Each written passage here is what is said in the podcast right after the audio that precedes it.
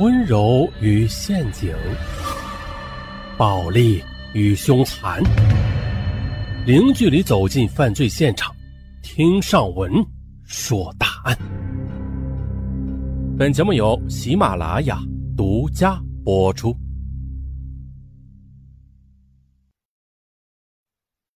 家境贫寒的李俊与富家女孩于颖在大学里相爱了，情深意重。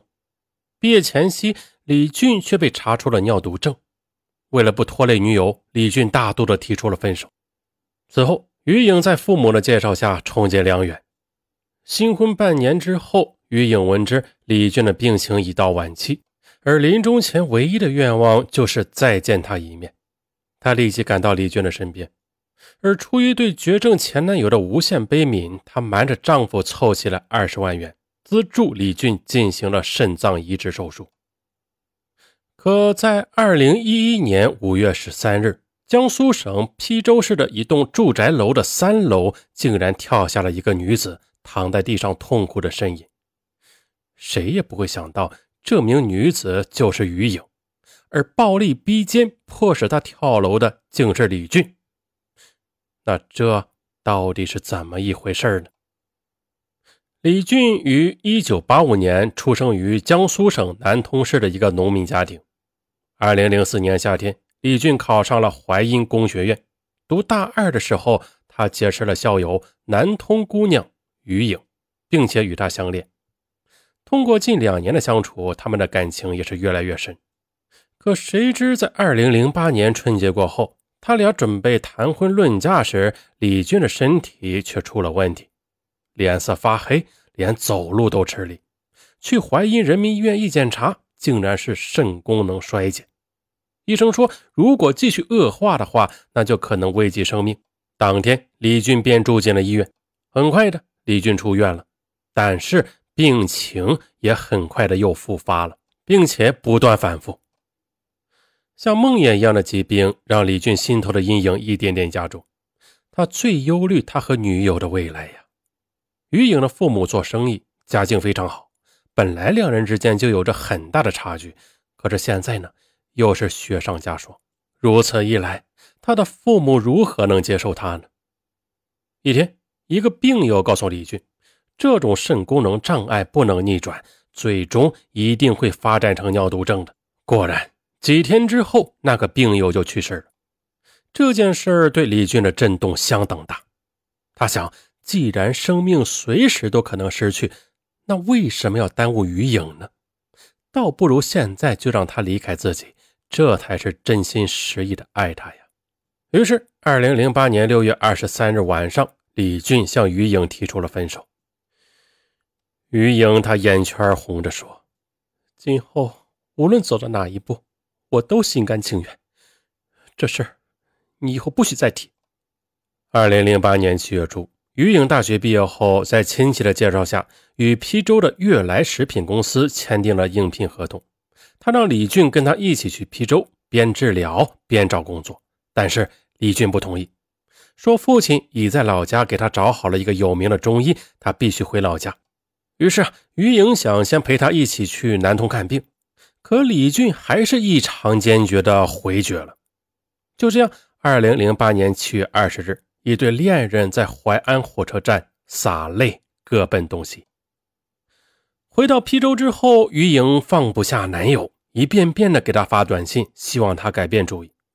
然而，他苦苦等来的回复却是：“没有了健康，跟你在一起我会自卑压抑，也许会死得更快。”于颖伤心的哭了，她觉得那曾经山盟海誓的爱情，在现实面前只能化作回忆了。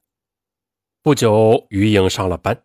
此后，他还是忍不住要给李俊发一些短信，但李俊竟然不再回复一个字。二零零八年十月，于颖托一个南通的客户打听李俊的情况，打听到的结果居然是李俊的病情并没有出现恶化，还在一家服装企业上了班。听到这个消息，他的心情这才渐渐的平复下来。一直到了二零零九年的年初，于颖的父母托人给女儿介绍了一个名叫刘开雷的二十七岁男孩。刘开雷毕业后承接副业，经营一家广告公司。当时于颖本来只是想应付一下父母的，谁知道与刘开雷接触几次之后，就被他的坦诚打动了。刘开雷对相貌出众的于颖更是爱慕不已呀。渐渐的，他接受了这份新的感情。二零一零年四月，于颖和刘开雷结了婚。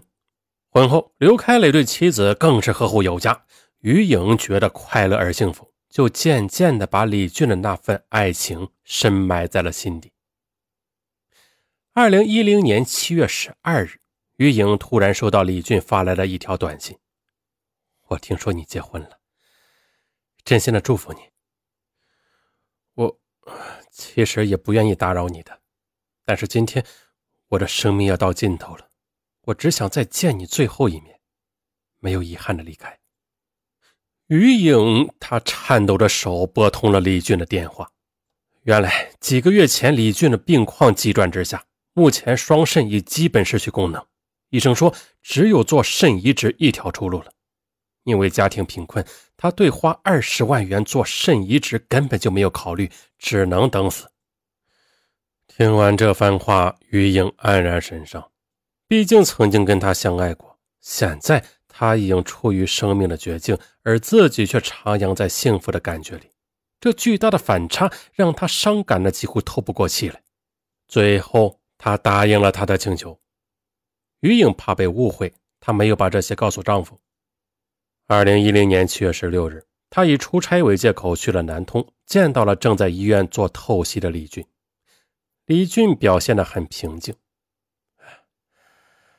就让这一幕留在我的脑海里吧，我死而无憾了。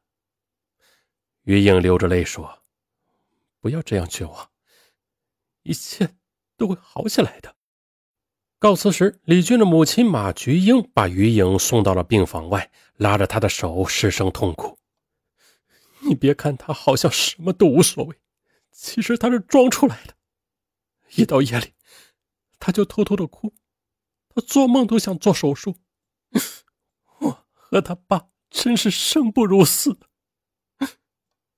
于颖听罢，震撼不已。回来的路上，于颖的脑海里渐渐闪出一个想法：帮李俊筹钱，让他做移植，救他的命。可是，怎么能搞到这么一大笔钱呢？考虑再三，于颖决定瞒着丈夫行事。七月二十一日晚上，她向丈夫提出了。嗯，我爸在股市里赔了不少钱，他想补仓，可是却没有钱补了。他现在急得嘴里都是泡，他不好意思向你开口。你看能不能帮个忙啊？刘开雷笑了，行啊，需要多少？嗯，二十万吧。刘开雷愣了一下，哎呦，这么多！我最近确实有点紧张。嗯，不过我会想办法的。嗯，谢谢老公。不不过你暂时别问爸爸呀，免得他尴尬。刘开雷点头答应了。七月二十三日，于颖从丈夫手里拿到了存有二十万元的银行卡。第二天，正赶上丈夫出差，她就趁机又去了南通。但是她并没有与李俊见面，而是把他的父母约了出来。当她把沉甸甸的一包现金交给他们的时候，两位老人惊呆了。李俊的母亲马菊英突然跪了下来。真是谢谢你了，你对李俊的恩情，俺们一家永世不忘。于颖把老人拉了起来。我有一个请求，别让李俊知道这钱是我给的，我怕他不接受。李俊的父母同意了，他们最终商定啊，就说李俊的父亲的一个同学曹某在广州发迹了啊。他回乡之后，听说李俊生病了，就主动借钱给他们。后来问了稳妥起见，没过几天，于颖便向父母坦白了这件事。于颖的父母听罢，又气又怨，但事已至此，他们也只好答应替他担当下来。再说李俊这边啊，他并没有怀疑父亲的话，对生命的渴望与憧憬已经使他无暇顾及其他了。随后，李俊的父亲、母亲和妹妹同时为李俊做了配型。幸运的是，李俊的父亲和李俊完全相合，可以称为共者。